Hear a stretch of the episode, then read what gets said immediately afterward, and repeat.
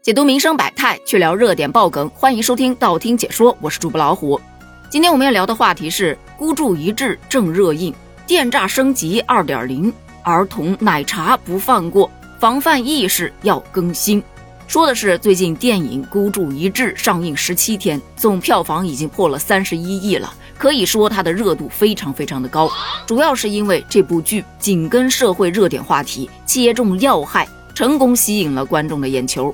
近两年来，境外诈骗一直都是社交媒体上的热议话题。这部电影就打出“多一人观影，少一人受骗”的口号，通过了好几条故事线索，展开了不同类型的诈骗手法。影片中受害者的那些遭遇，确实能让观众感同身受，同时也做到了提醒大家提高防范意识的作用。然而，这部影片还正在上映中，就有小伙伴表示，《孤注一掷》里的诈骗方式过时了。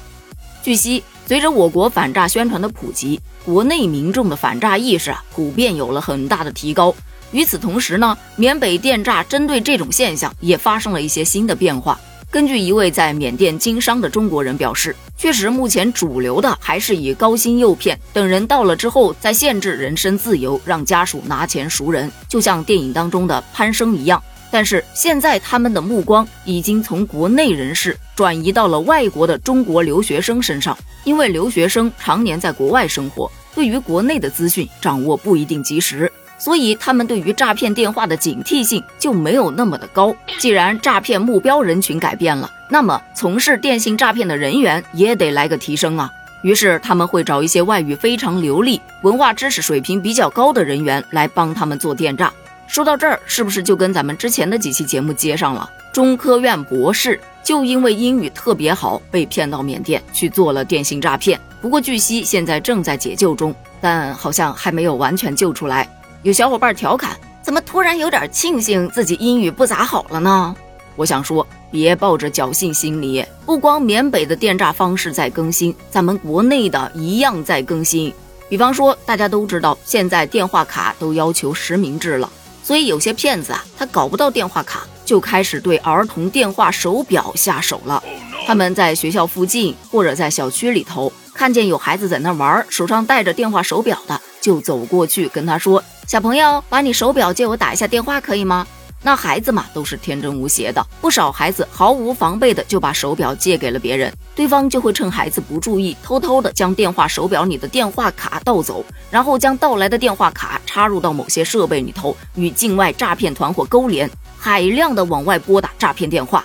也有的是直接把卡偷过来，转手卖给别人，换取几百块钱现金。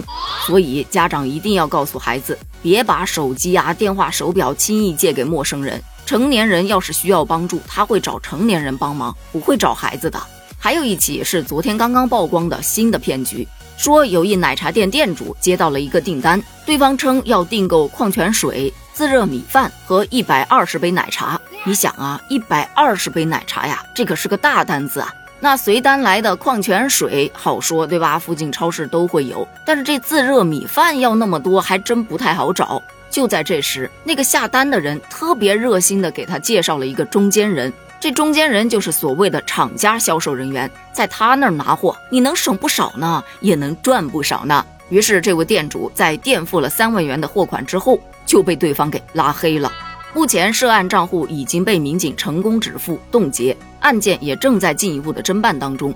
但这个事件也值得我们深思：多么明显的骗局呀！怎么就还能上当呢？抛开那一百二十杯奶茶不说，就说这自热锅，他自己都能联系到人家厂家销售人员，为什么不直接让人家发货呢？还非得从你这儿走一道，让你挣点钱？他这人未免也太好了吧！所以说。大家在商业交往中一定要保持警惕性，加强核实和防范措施，以免成为下一个受害者。另外，此前咱们也说过，这些搞电信诈骗的人脑子真是无时无刻不在转动着，不断的在翻新诈骗的花样。但是万变不离其宗，只要涉及到转账这个动作的，你就要提高警惕了。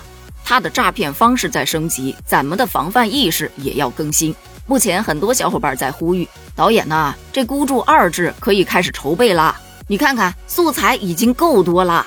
也有的小伙伴表示，孤注一掷那就是消失的他的前传。那何非该不会就是在安娜手上输的钱吧？好了，咱们今天的话题就聊到这儿了。你还有什么要补充的吗？欢迎在评论区留言哦，咱们评论区见，拜拜。